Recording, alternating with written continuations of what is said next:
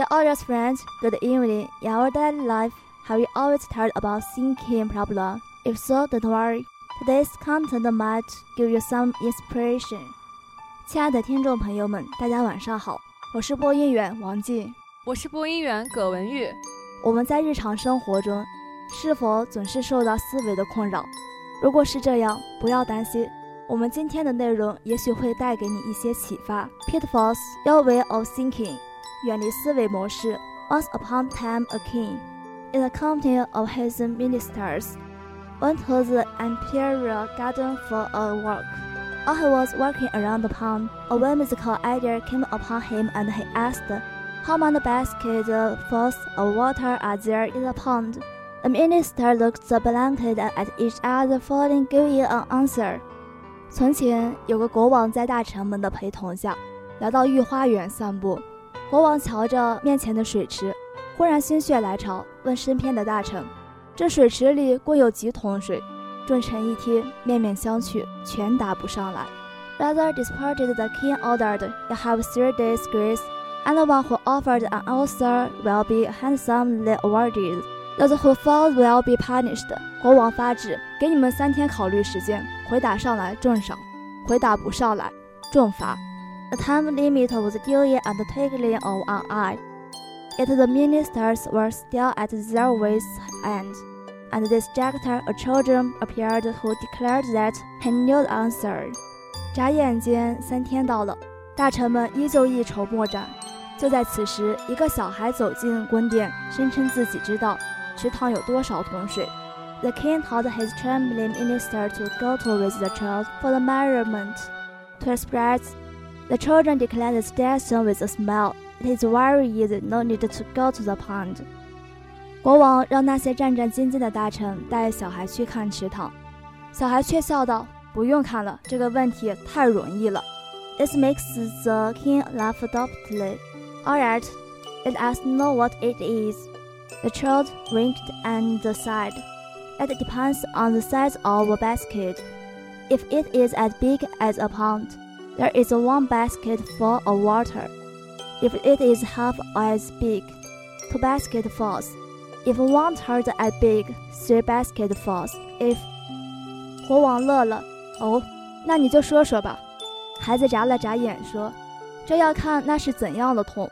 如果和水池一般大，那池里就是一桶水；如果桶只有水池的一半大，那池里就有两桶水。”如果桶只有水池的三分之一大，那池里就有三桶水。如果，Stop, that's it. You have got the answer. The king was satisfied, and the child was duly rewarded. 行了，完全正确，国王重赏了这个孩子。Why the ministers felt it so difficult to settle the problem? Because they fell in a pitfall following a wrong way of thinking. 大臣们为什么揭不开国王的问题呢？原来他们全掉进了思维陷阱。People thinking often goes a habitual way, the beaten track of straightforwardness. It's a static way, presupposing every object definite and certain.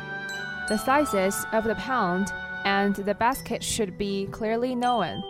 If one of them is unknown, it will be difficult to do the measurements, let alone both. 人的思维往往是遵循习惯模式，走直线思维的老路。这是一种静态思维认定，一切都是具体确定的。也就是说，池塘和桶的大小都应是已知的。如有一个未知，就难测算，更不用说两个都未知了。Why not change your mode of thought from static to dynamic, from concrete to abstract?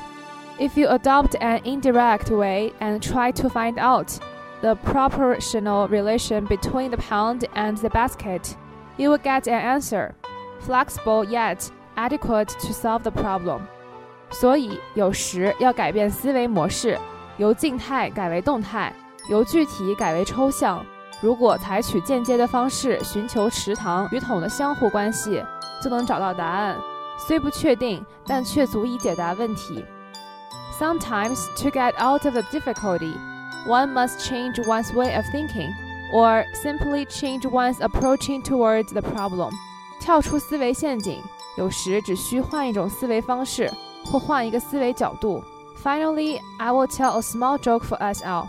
接下来，给大家带来一则小笑话。My roommate was a teacher's aide for a philosophy course. The professor instructed the students to write a short answer to the question, What proof do you have of your existence?